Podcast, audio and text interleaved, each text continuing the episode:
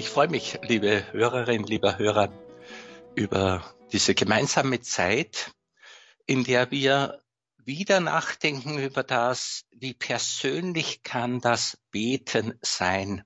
Es geht um diese seelischen Wurzeln, um dieses zutiefst innerliche, persönliche.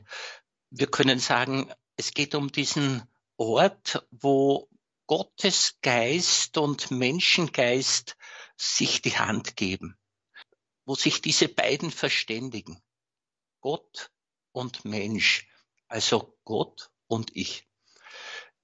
Einleitend ein Zitat des heiligen John Henry Kardinal Newman, der natürlich auch davon überzeugt ist, dass wir uns an Heiligen orientieren sollen.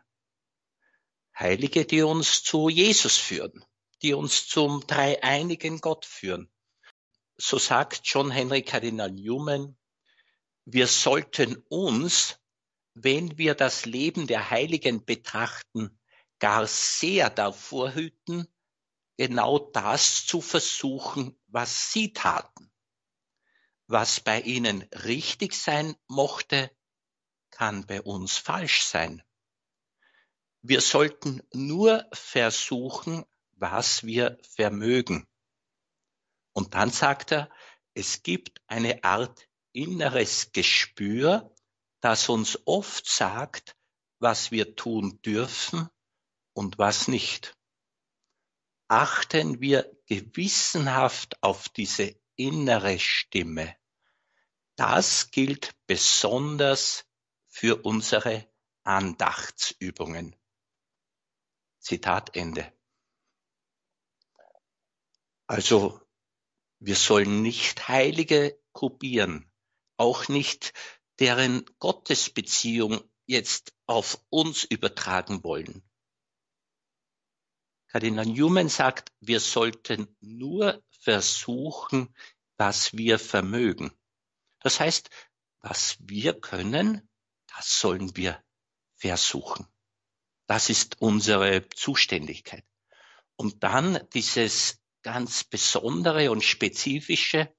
Es gibt eine Art inneres Gespür, das uns oft sagt, was wir tun dürfen und was nicht. Achten wir gewissenhaft auf diese innere Stimme. Das gilt besonders für unsere Andachtsübungen. Die Andachtsübungen sind praktisch all jene Übungen, die uns in der Gottesbeziehung weiterhelfen, die uns Vertiefung schenken, die uns hineinwachsen lassen in die tiefere Freundschaft mit Gott.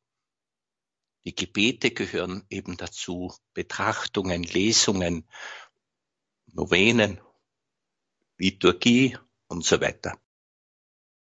Und dieses ganz Persönliche gilt eben besonders für die Andachtsübungen.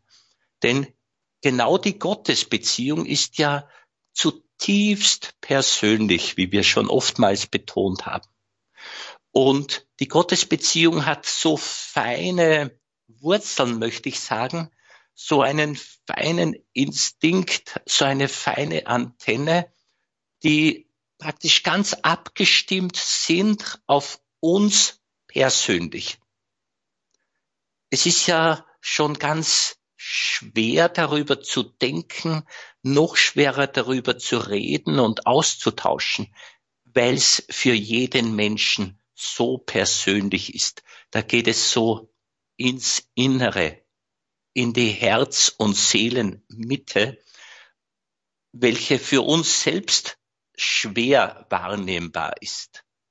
Und doch merken wir, die Seele hat da Kontakt mit dem Größeren, mit Gott, mit der Ewigkeit, mit der Transzendenz oder mit dem Himmel, wie immer wir es beschreiben wollen. Diese Aufmerksamkeit im innersten Bereich ist sozusagen unser Türöffnen für das, was von Gott her uns zukommen möchte. Ich weiß, dass diese Aufmerksamkeit der Innenwelt gegenüber, dass das nicht so immer ganz leicht geschieht oder ganz leicht möglich ist, weil uns vieles anderes sehr, sehr in Beschlag nehmen kann, sehr, sehr beeindrucken kann, sehr, sehr fesseln kann, faszinieren kann.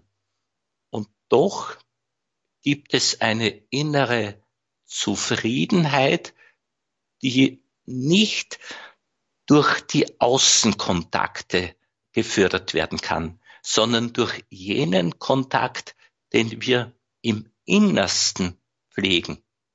Und wenn wir so wollen, wir können sagen, ja, auch im Innersten habe ich Kontakt mit dem Größeren, der sich von mir unterscheidet. Gott ist ein Größerer, der sich von mir unterscheidet. Die Heilige Schrift erzählt uns von der ersten Seite bis zur letzten, dass genau in dieser Gottesbeziehung, in dieser Beziehung zum Größeren, die Erfüllung des Lebens, das Lebensglück, der Lebensinhalt des Menschen besteht. Also er kommt von Gott, lebt aus Gott, lebt mit Gott und wird wieder ganz auch in Gott leben. In dieser Welt gibt es, wir wissen es, unzählige Möglichkeiten, die uns von Gott ablenken, die uns wegführen von diesem Innenkontakt, von dem übrigens viele überzeugt sind, je besser die Innenwelt gekannt wird, desto leichter tun wir uns auch beim Managen, beim Organisieren, beim Handeln in der Außenwelt, beim Zurechtfinden in der Außenwelt. Also das ist schon ein ganz besonderer Zusammenhang. Und mit den Worten der Edith Stein, der Aufstieg zu Gott ist gleichzeitig ein Abstieg in die eigene Seele. Und ich kann auch sagen, je tiefer ich in die eigene Seele hineinsteige, also je mehr ich auch diese Innenwelt beachte und mit ihr zusammenwirke, desto besser kann ich mit der Außenwelt zusammenwirken. Und mit der Außenwelt zusammenwirken heißt nicht, dass es äh, eine konfliktfreie Beziehung ist. Die Kartage zeigen uns, dass derjenige, der am allerbesten mit sich selbst eins war und am allertiefsten mit Gott, mit seinem Vater vereint war im Heiligen Geist, dass genau der Sohn Gottes, Jesus, mit der Welt in einen schweren Konflikt geraten ist. Also die Welt hat ihm große Probleme, ja, schließlich den Tod bereitet. Trotzdem ist es der rechte Weg, die Treue zu sich selbst zu leben und sich nicht in verkehrter Weise an die Umgebung, an die Erwartungen anderer anzupassen. Das hat Jesus auch nicht getan. Und genau das war das große Geschenk, das er uns gemacht hat. Er hat es den Menschen nicht recht gemacht, aber gerade dadurch hat er es für uns recht gemacht. Also er hat es mit sich und seinem Vater recht machen wollen und tatsächlich recht gemacht. Und das ist für uns dieser Heilsweg geworden, den wir beschreiten. Ich möchte die heilige Theresa von Avila zu Wort kommen lassen, die sagt, O mein Gott, mein Vater, mein Schöpfer, mein wahrer Herr und Bruder. Sie merken, wie persönlich sie Gott anspricht. Und dann sagt sie, wenn ich daran denke, dass du sagst, meine Freude ist es, bei den Menschen zu sein. Sie bezieht sich auf die Sprichwörter, dann erfüllt Freude meine Seele. Dann erfüllt Freude meine Seele, wenn man, wenn sie bedenkt, dass Gott Freude daran hat, bei den Menschen zu sein. Und Theresa weiter, da braucht kein Sünder das Vertrauen zu verlieren. Und hab Erbarmen mit denen, die es nicht mit sich haben. Theresa will ermutigen, dass wir selbst uns an das Erbarmen Gottes erinnern und das Erbarmen Gottes auf uns wirken lassen. Und das ist ja auch diese Grundhaltung Jesu, dass wir diese Liebe, das Erbarmen Gottes kennenlernen durch ihn, dann wird das unser Vertrauen zu Gott mehren. Theresa hat dann weiter ihre Gedanken dargelegt und sagt, da ihr Unheil, also das Sündigsein, sie in einen Stand versetzt hat, dass sie nicht mehr zu dir kommen wollen, so komme du, Gott, zu ihnen. Also die Menschen haben von sich aus wenig Begeisterung, wenig Sehnsucht, zu Gott zu kommen. Und Theresa bittet, so komme du Gott zu ihnen, weil die wissen in ihrem sündigen Zustand gar nicht, wie gut es mit dir ist. Und Theresa weiter, ich bitte dich in ihrem Namen darum, somit auch in meinem, also somit betet sie auch für mich und für uns, ich bitte dich Gott in ihrem Namen darum und weiß, dass diese Toten auferstehen werden, sobald sie Einsicht gewinnen und wieder zu sich kommen und beginnen, an dir Gefallen zu finden. Hab Erbarmen, Schöpfer, mit deinen Geschöpfen. Und dann zitiert sie Jesus, du sprichst, kommt alle zu mir, die ihr euch plagt und schwere Lasten zu tragen habt. Ich werde euch Ruhe verschaffen. Was wollen wir noch mehr, Herr? So die heilige Teresa, die selbst eine Zeit lang gebraucht hat, dass ihr Bemühen, mit Gott tief verbunden zu sein, tatsächlich eine sehr innige Beziehung geworden ist. Also aus ihrem Bemühen wurde eine tiefe Freundschaft. Sie hat erkennen können, das werden wir in einem zweiten Teil dann hören, sie hat erkennen können, dass diese Sehnsucht mit Gott in tiefer Freundschaft oder in tiefer Beziehung zu leben, dass diese Sehnsucht von Gott selbst praktisch beantwortet und erfüllt worden ist. Also Gott ist ihr, der Theresa, entgegengekommen, was sie eben uns allen wünscht. Gott, komm du ihnen entgegen, die von sich aus nicht diese starke Neigung haben, zu dir kommen zu wollen.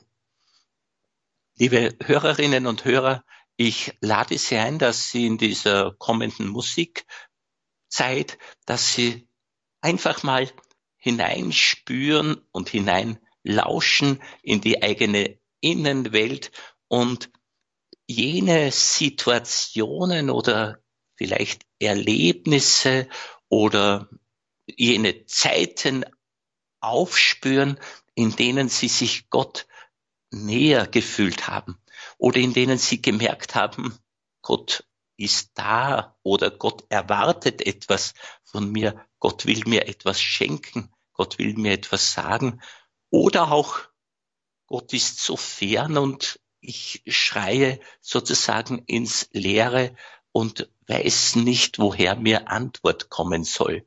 Also nehmen wir mal diese Wirklichkeit so, wie es ist. Einerseits vielleicht das schon so angenehme, andererseits vielleicht das auch eher leidvolle, die menschliche Einsamkeit, die eben noch zu ertragen ist.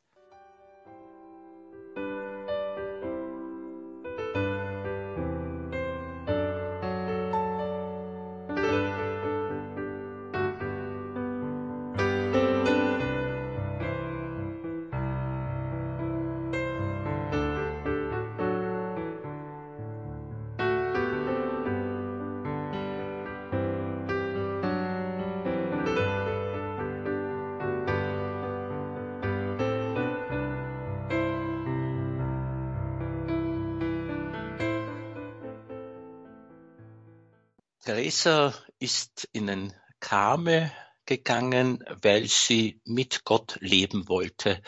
Und das war ihr tiefstes Anliegen, soll ja nicht überraschen. Tatsache ist, sie hat jahrelang, und es sind so sicherlich 17, 18, 19 Jahre gewesen, im Karmel gelebt und noch nicht zu der Zufriedenheit und zu der Freude gefunden, zu dieser Erfüllung, die sie eigentlich mit Recht erwartet hatte. Sie war so hin und her gerissen und wir wissen, ein sogenanntes Weggehen von der Welt, wenn wir das so bildlich sprechen dürfen, äh, bedeutet noch nicht automatisch ein Hingehen zu Gott. Das ist ganz wichtig, dass wir das bedenken. Also wenn ich merke, dass, wie es äh, in der Welt so läuft und was man da so tut und was äh, das für manche Leute so befriedigend ist, das ist es für mich nicht. Und wenn ich mich dann aus diesem Trubel zurückziehe, ist das gut, aber es bedeutet noch nicht automatisch, dass ich mich Gott zuwende. Ich nehme Abstand von dem einen, möchte natürlich zu dem größeren, besseren und schöneren finden, aber es ist noch nicht automatisch, dass ich mein Herz wirklich auf Gott hin ausrichte. Da gibt es noch viele Zwischenstufen. Aber immerhin, es ist gut zu erkennen, ich weiß, das und das wird mich nicht erfüllen, da investiere ich keine Zeit und keine Kraft mehr. Ich möchte mehr jetzt auf das Tiefere, auf das, was mir wesentlicher und erfüllender erscheint, achten. Und auf diese Weise sind wir sicher gut unterwegs Richtung Gott. Aber dass wir dann sozusagen in eine ganz tiefe Gottesbeziehung kommen, das braucht noch einiges. Einerseits unsere Aufmerksamkeit und unsere Zielstrebigkeit Richtung Wahrheit, Richtung Liebe, Richtung Freiheit, Richtung Freude. Da braucht es auch viel Mut, sagt die heilige Teresa. Und jetzt lasse ich Teresa zu Wort kommen, was sie erlebt hat, nachdem sie circa 18 Jahre im Karmel war. Sie war irgendwie froh, dass sie im Karmel war, aber trotzdem noch nicht zufrieden. Und sie sagte, meine Seele lebte schon ganz müde dahin, aber die schlechten Gewohnheiten, die sie an sich hatte, ließen sie nicht in Ruhe. Und dann, da geschah es mir, dass ich eines Tages beim Eintritt in den Gebetsraum ein Bild sah, das man zur Verehrung dorthin gebracht hatte. Es war das Bild eines ganz mit Wunden bedeckten Christus und so andachterweckend, dass es mich beim Anblick zu innerst erschütterte, ihn so zu sehen denn es stellte gut dar, was er für uns durchlitten hatte. Das, was ich empfand, weil ich mich für diese Wunden kaum dankbar gezeigt hatte, war so gewaltig, dass es mir war, als würde es mir das Herz zerreißen. Aufgelöst in Tränen warf ich mich vor ihm nieder und flehte ihn an, mir ein für allemal Kraft zu geben, ihn nicht mehr zu beleidigen. Und ich äh, führe noch ein bisschen aus. Sie sagt, das scheint mir sehr genutzt zu haben, denn ich setzte jetzt mein ganzes Vertrauen auf Gott. Ich glaube, ich habe ihm damals gesagt, dass ich von dort nicht mehr aufstehen würde, bis er tat, worum ich ihn anflehte. Ich glaube sicher, dass mir das geholfen hat, denn seitdem ging es mir viel besser mit mir. Soweit die heilige Teresa. Ein Bild, das den gegeißelten, verwundeten, leidenden Herrn darstellte, hat plötzlich die Teresa im Herzen so tief angesprochen, so tief berührt. Sie sagt, es war so andachterweckend, also genau da sind wir bei dieser Gottesbeziehung. So tief, es war so andachterweckend, dass es mich beim Anblick zu innerst erschütterte, ihn so zu sehen, denn es stellte gut dar, was er für uns durchlitten hatte. Das, was ich empfand, weil ich mich für diese Wunden kaum dankbar gezeigt hatte, war so gewaltig, dass es mir war, als würde es mir das Herz zerreißen. Theresa beschreibt hier ein, eine innere Betroffenheit, die sie nicht von ihrem Willen her äh, bewirken konnte. Und das ist nicht jetzt auch irgendwie die Frucht von Meditation und Betrachtung, sondern sie wurde tatsächlich überrascht. Und das dürfen wir als Wirken des Heiligen Geistes, als Wirken der Gnade bezeichnen. Und Theresa hat plötzlich gemerkt, was Jesus da durchgelitten hat, das hat für sie persönlich Bedeutung. Das hat er auch für sie durchgemacht.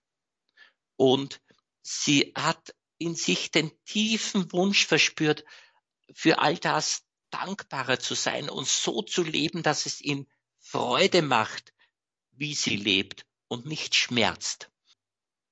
Das heißt, dieses innere Zerknirschtsein, dieses innere, ja, erschüttert sein, hat ihr in gewisser Weise auch das Herz geöffnet und bereitet. Und sie hat noch inniger als je zuvor gebetet darum, dass Gott ihr helfen möge, dass Gott etwas tun möge. Ich will dazu sagen, Gott will bei jedem Menschen etwas tun und Gott wartet darauf, dass er etwas tun kann.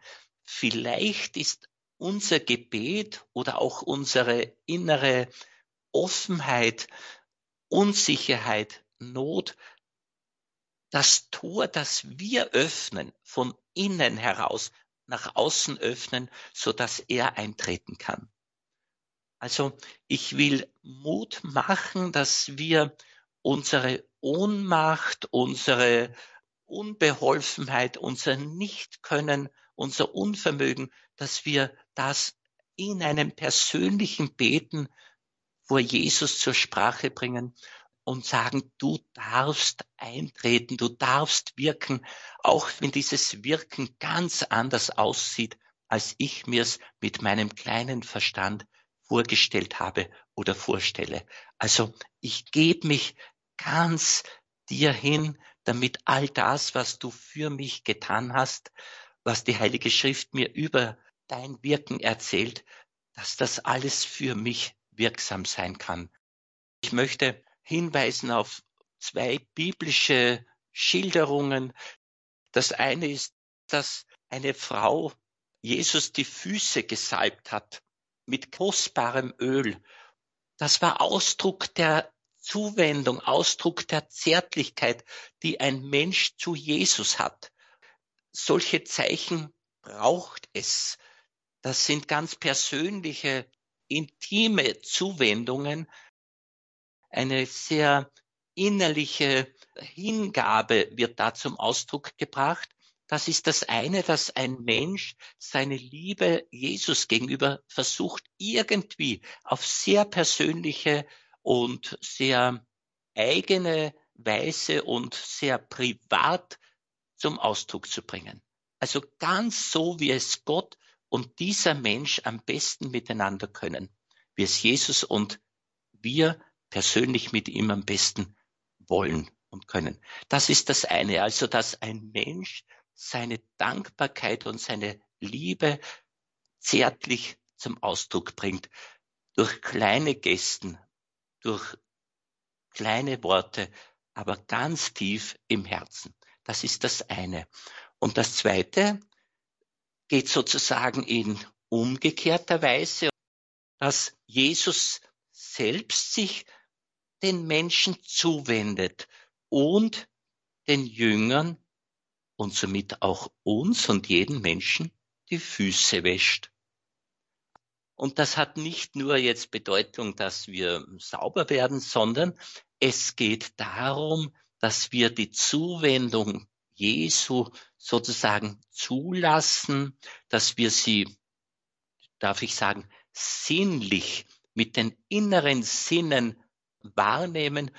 Ja, und da lade ich Sie ein, dass Sie das meditieren. Sie sitzen jetzt in der Reihe der Jünger und Sie sind jetzt diejenige oder derjenige, wo Jesus da ist und beginnt Ihnen ganz persönlich Ihre Füße zu waschen und wenn Sie wollen auch zu salben. Wie der Petrus diese Zuwendung, die er eigentlich ablehnen wollte, gebraucht hat, so brauchen wir sie auch. Petrus hat das auf sich wirken lassen und das war sozusagen Seelsorge an der Seele des Petrus. Jesus hat das für ihn getan, damit der Petrus merkt, wie sehr er geliebt ist und dieses Geliebtsein, an das hat er sich erinnern sollen und können, nachdem er den Herrn auch verleugnet hat. Das heißt, diese Zuwendung, die Jesus Ihnen, liebe Hörerin, lieber Hörer, und mir jetzt schenkt, und wir dürfen das jetzt in der Gegenwart auf uns beziehen und genießen, diese Zuwendung, die Jesus uns schenkt, die kann uns helfen, dass wir eventuell schwierige Phasen sehr gut überstehen weil wir uns daran erinnern, ja, Jesus ist einer, der mir die Füße wäscht. Ich lade ein, in der kommenden Musikzeit wieder nachzumeditieren über Ihre persönliche Jesus-Beziehung. Und dann haben Sie, liebe Hörerinnen, lieber Hörer, auch die Möglichkeit, Ihre, Ihre Erfahrung, Ihr Zeugnis, Ihren Beitrag oder Ihre Frage einzubringen.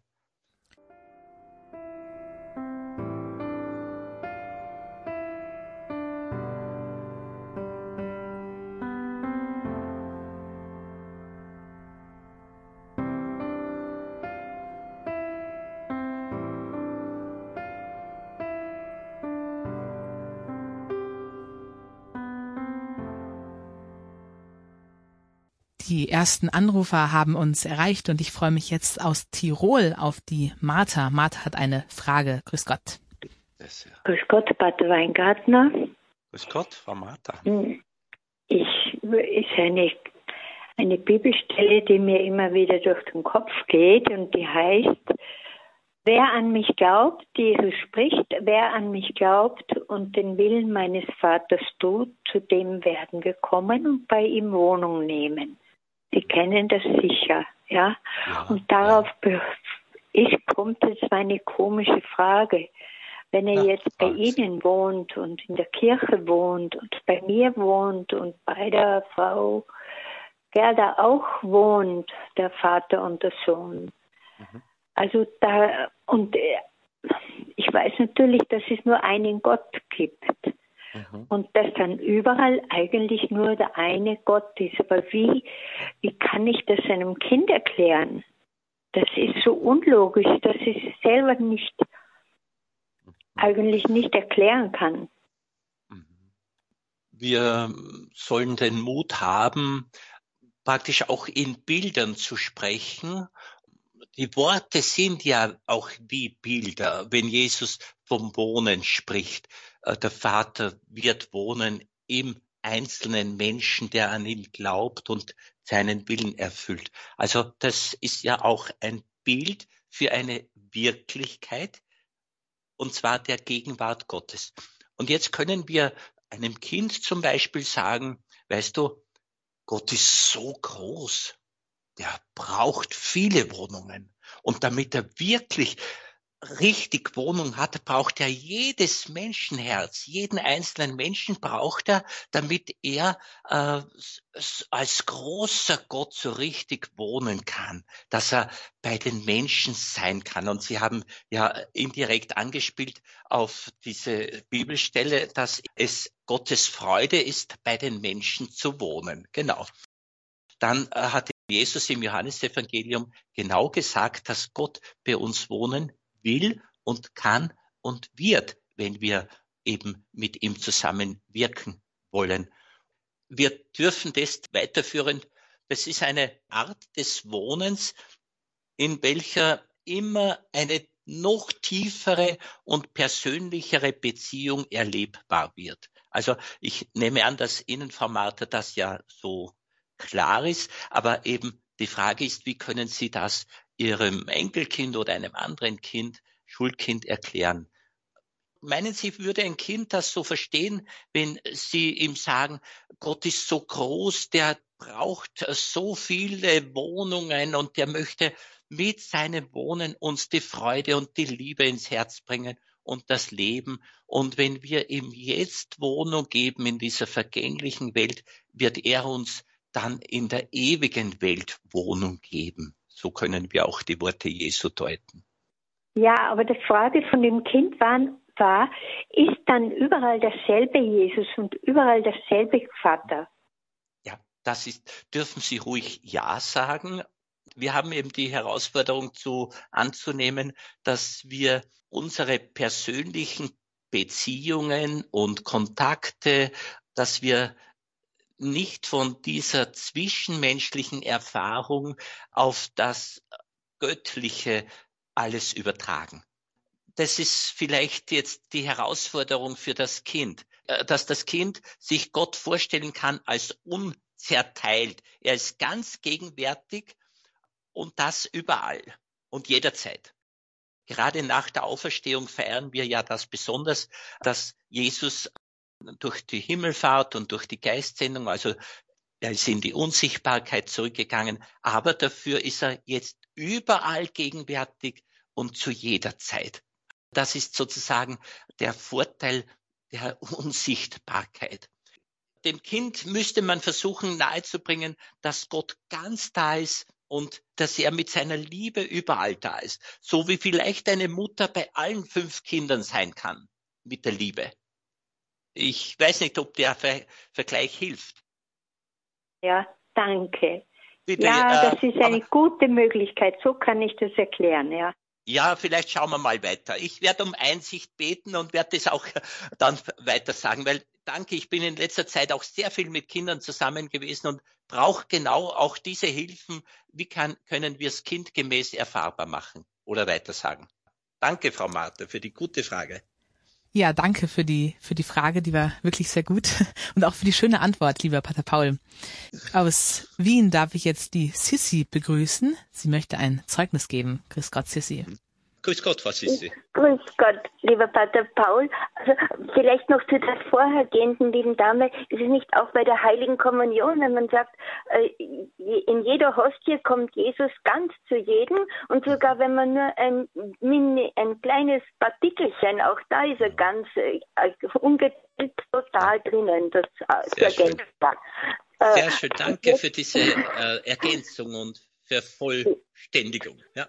Ja, Danke. Und, und Ihr jetzt, Zeugnis, Frau Sissi, Mein, mein Zeugnis, und zwar von einer lieben, heiligmäßigen, verstorbenen Schwester, die hat mir sehr ans Herz gelegt, dass ähm, man ein Kreuz innig und ehrfürchtig und mit großer Liebe küssen darf, den Herrn, und dass man durch jeden Kuss damit ähm, sühnt den verräterischen Kuss des Judas. Das mhm. wollte ich nur auch an, also diese persönliche, ja, ja. dass es Gut. Jesus Mhm. erfreut. Ja, richtig. Also äh, das ist eine, eine gute Sprache. Also und eben es gibt unzählige Möglichkeiten, die Liebe, die Hingabe, die Dankbarkeit und die Treue zum Ausdruck zu bringen. Und auf jeden Fall, das ist eine gute Möglichkeit. Wir haben die Möglichkeiten, die wir haben, und genau die sollen wir nützen. Dankeschön. Vielen Dank für, für diesen Beitrag, für dieses Zeugnis. Und aus Deutschland darf ich die Eva begrüßen. Hallo Eva. Ja, grüß Gott, hier ist Eva. Ich wollte auch ein Zeugnis ablegen und zwar äh, 2007 habe ich äh, im Sommer äh, von einem kanadischen Visionär äh, Bücher gelesen und da stand da drin, äh, dass äh, wenn man Gottes Freund sein will, möchte man oder sollte man ihm Ja zu ihm sagen. So ungefähr ganz gut ja, fassen. Ja. ja, und da habe ich mir gedacht, ja, jetzt, ich will Freundin von Gott sein. Ne? Ich will ja, von Jesus sein. Ja. Und dann in einer gewissen Zeit bei Anbetung bin ich, ohne dass ich vorher da so darüber nachgedacht habe, bin ich aufgestanden und sagte, Herr, ich sage zu dir Ja. Habe ich mich hingesetzt und da in diesem Augenblick ist mir das Herz so gesprungen. Äh, da, da habe ich gedacht, was nun? Was nun? Also ich habe unheimliche Freude aus dem Herzen empfunden. Ja, ja. ja. Und Sehr da schön. habe ich ja. nicht anders verstanden, als dass der Herr sich unheimlich über mein Jahr gefreut.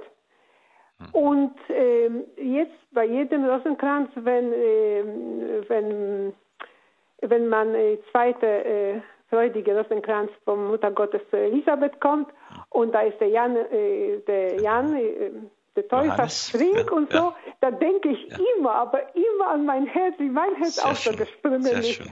Es ist das eine herrliche äh, Anbindung und der Herr hat sofort äh, davon Gebrauch gemacht. Ich hatte äh, jüngste Schwester, äh, die mit dem Leben nicht so klar kam und äh, hatte drei Kinder und sowas und die ist eine Woche später umgefallen, tot. Und ich musste dahin und alles regeln und eigentlich die Kinder dann mehr oder weniger die Erziehung und das Ganze übernehmen. Ja, ja, und das war absolut ja. hart, aber äh, irgendwie immer mit seiner Hilfe, immer mit Gottes Hilfe so, habe ich das alles geschafft und bis jetzt. Das ist ein. Und zweite Sache wollte ich auch, ich habe mir auch Gedanken gemacht, wenn ich jetzt in der Kirche bin und sah ich ja. immer diese viele Menschen, welche jeder gebetet hat. Da habe ich mich ja. immer gefragt, Herr, wie verstehst du das? Jeder sagt doch was anderes. Wie verstehst du das? Ganz, ja, ja, Krieg, komme ich durch. Da kam mit dem Gedankenkopf, ich bin in jedem Herzen so wie ich, äh, wie du Atem von mir hast, also jede, Gott gibt jedem Atem, unser Atem ist Gottes Atem, weil nur er lebt und er lebt ja. durch den Atem, lebt in uns und somit lebt er in unserem Herzen. Und so ist das, es ist ein sehr großes Geheimnis, so wie er im kleinsten Teilchen von ähm, Eucharistie ist, auch wenn das ja. Hundertstel sein soll, ja. ganz, so ist er in jedem Herz ganz das ist ein Geheimnis, wo wir mit menschlichem Verstand nicht verstehen, aber das erkennen wir, wenn wir vor ihm stehen. Mhm.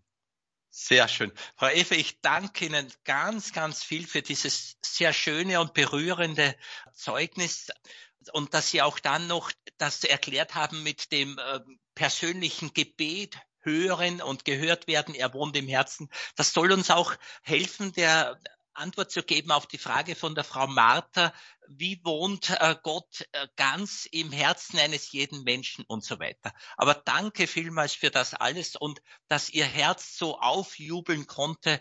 Ich meine, das ist die Reaktion Ihres Herzens auf diese Erfahrung der Gegenwart und des Wirkens Gottes und seiner Gnade. Also unser Herz, unsere Seele jubelt auf und Gott schenkt uns diese Freude. Ich danke Ihnen vielmals für dieses berührende Zeugnis, Frau Eva.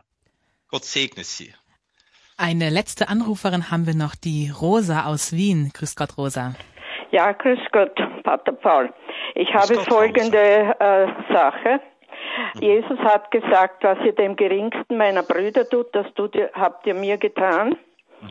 Ja, aber ja. Äh, ich selber kann ihm ja nichts machen. Aber mhm. Meine Cousine ist vor kurzem verstorben. Sie ist zwar aus der Kirche ausgetreten, aber nicht, sie hat nicht den Glauben verloren und sie ist getauft. Ja. Und da möchte ja. ich fragen, ich möchte nämlich trotzdem für sie eine heilige Messe lesen lassen. Ja, ja, das ist sehr gut, dass Sie das tun.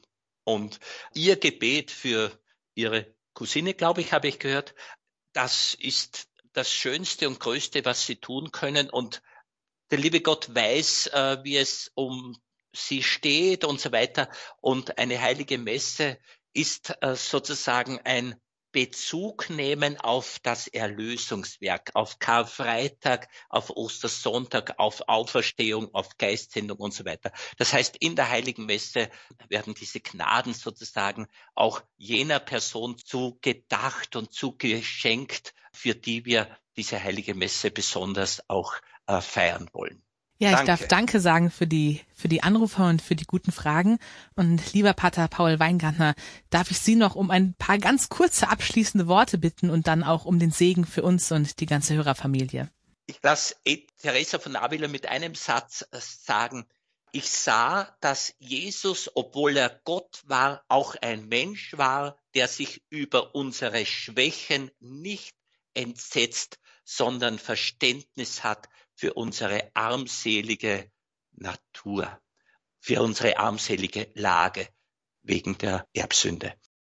Und ich wünsche Ihnen, liebe Hörerinnen, lieber Hörer, dass Sie in der Tiefe Ihres Herzens ins Gespräch eintreten, immer wieder neu, ganz persönlich in jeder Situation und dass Sie Ihre Nöte darlegen, Ihre Fragen aber auch ihre Zusagen machen, ihre Hingabe irgendwie zum Ausdruck bringen.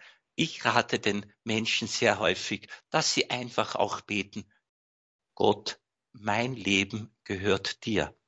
Und Jesus flüstert uns zu, und mein Leben gehört auch dir.